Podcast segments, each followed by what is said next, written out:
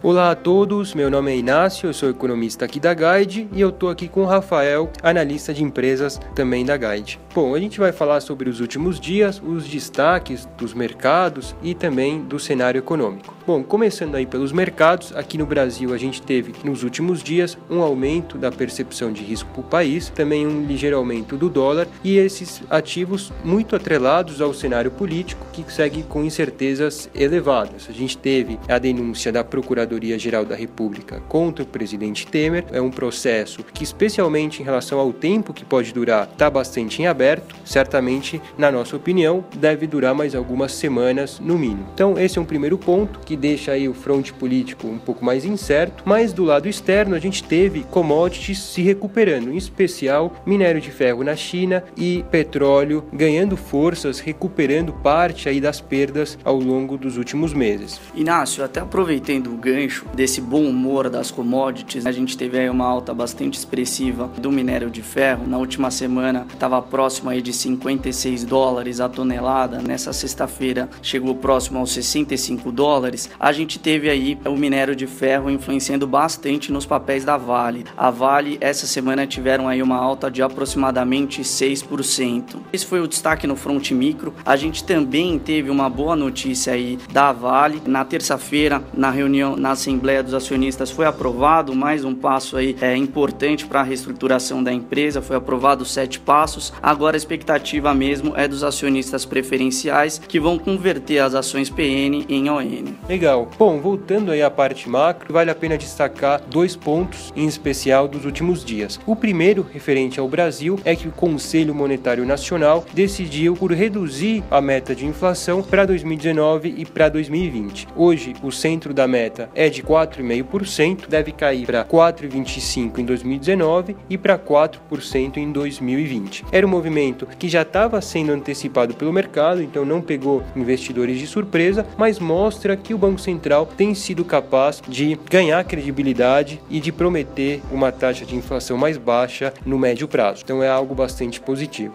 Um segundo ponto, mais ligado ao cenário externo, é que nos últimos dias a gente teve importantes encontros de banqueiros centrais ao redor do mundo. Esse encontro aconteceu em Portugal e fica claro, começa-se a desenhar um cenário de que bancos centrais que estimularam bastante as suas economias no pós-crise americana agora vão começar a ser um pouco menos presentes, dado que essas economias começam a ganhar mais força. Então é um risco aí para o mercado, algo a ser monitorado e é um cenário que a gente está bastante atento a ele. Bom, da parte macro e de mercados, esses foram os nossos destaques. Obrigado a todos e até o nosso próximo podcast.